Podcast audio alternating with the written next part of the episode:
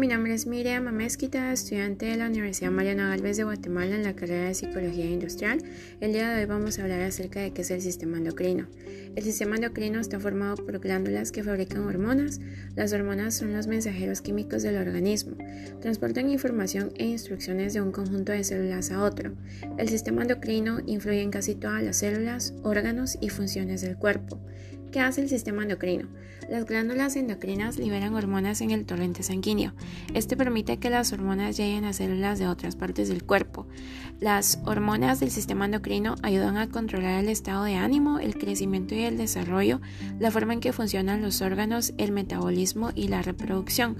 ¿Cómo podemos cuidar nuestro sistema endocrino?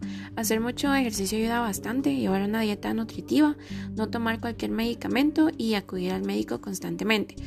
Espero que esta información sea de bastante ayuda.